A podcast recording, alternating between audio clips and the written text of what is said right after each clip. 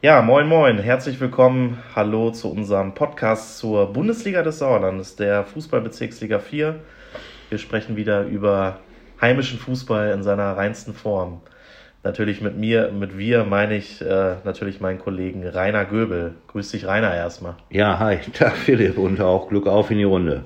Ja, ich heiße Philipp Bülter und ähm, ja, wir wollen direkt einsteigen mit der Bezirksliga 4 und vor allem natürlich mit dem Meisterschaftskampf. Ähm, ja, vergangene Woche habe ich Rainer sofort gefragt, wer denn aus seiner Sicht Meister wird, wer in die Landesliga aufsteigt. Du hast gesagt, die Entscheidung fällt aus deiner Sicht erst am 28. Spieltag. Da spielt nämlich äh, der SV Schmalenberg-Fredeburg gegen den BC Eslohe, also quasi das Gigantenduell der Bezirksliga 4.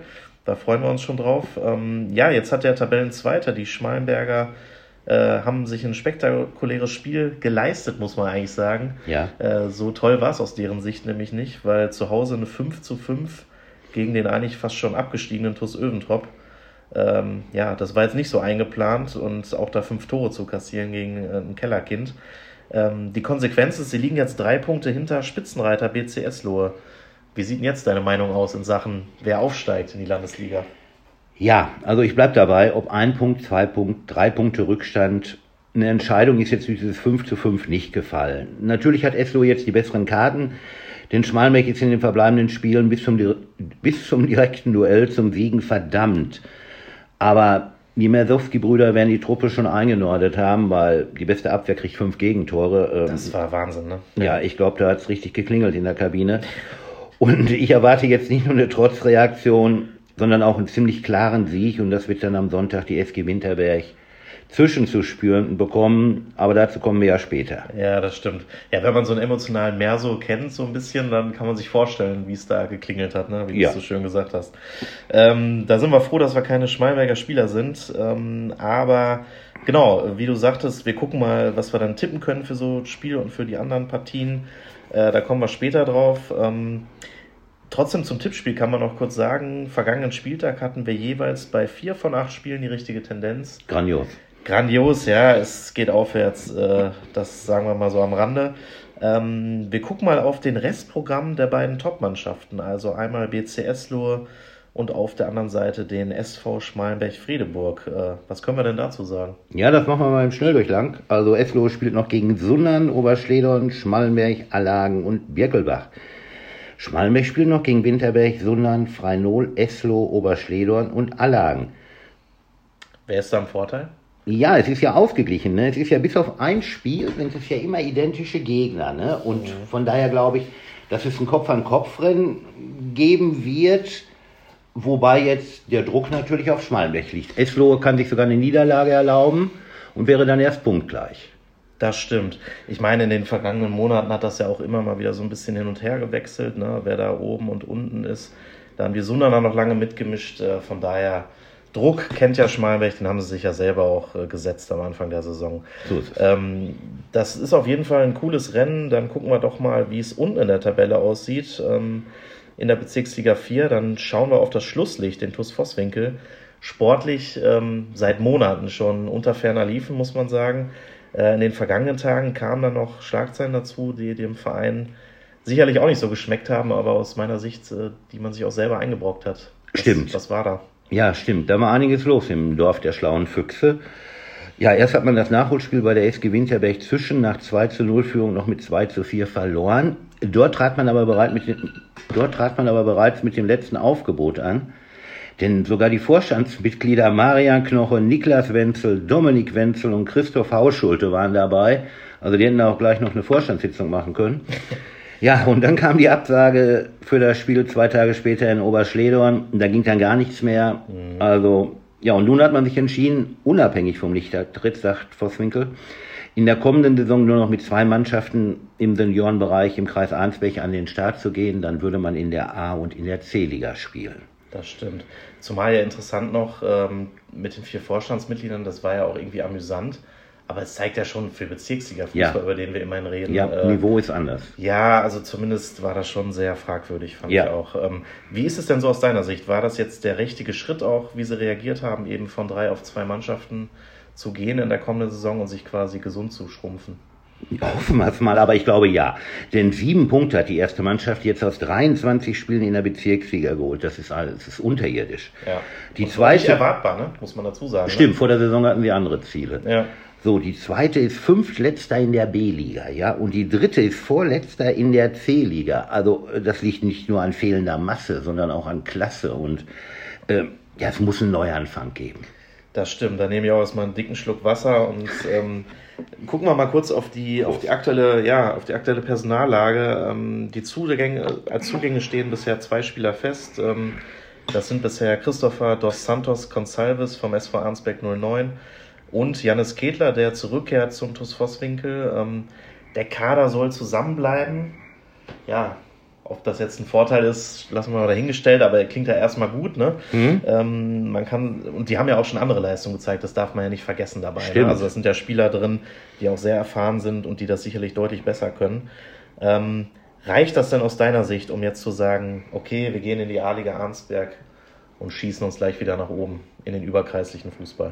Ganz klar nein. Also egal wer jetzt aus unserer A-Liga Arnsberg aufsteigt, ob das Erlenbruch ist oder Bachum. Ja.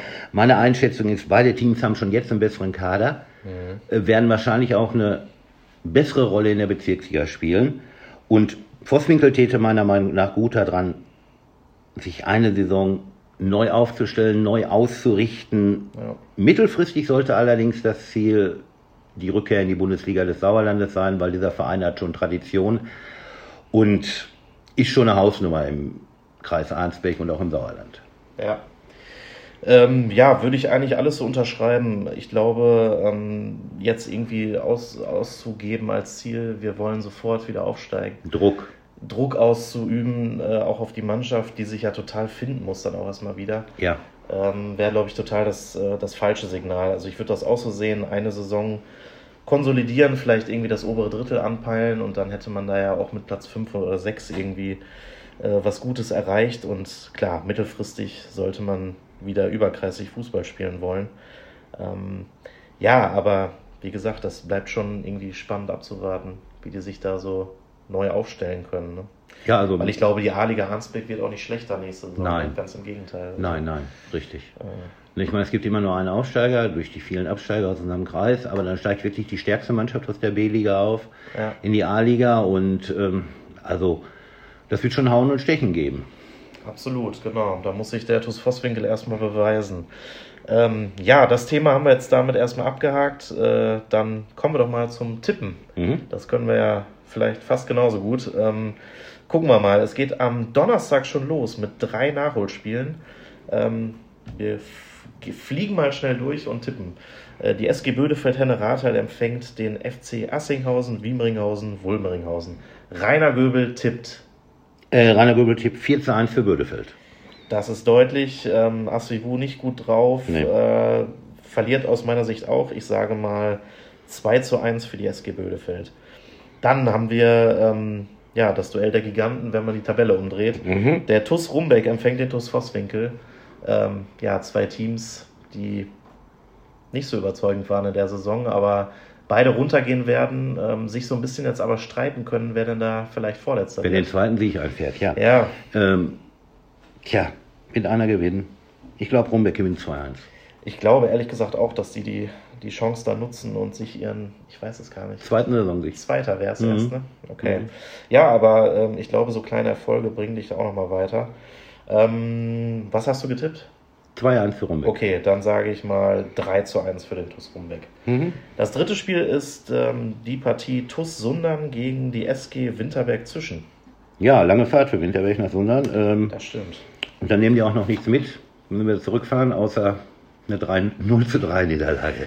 Das ist irgendwie nicht so eine schöne Perspektive. Ich glaube auch, die Sunderner setzen sich durch mit 4 zu 1.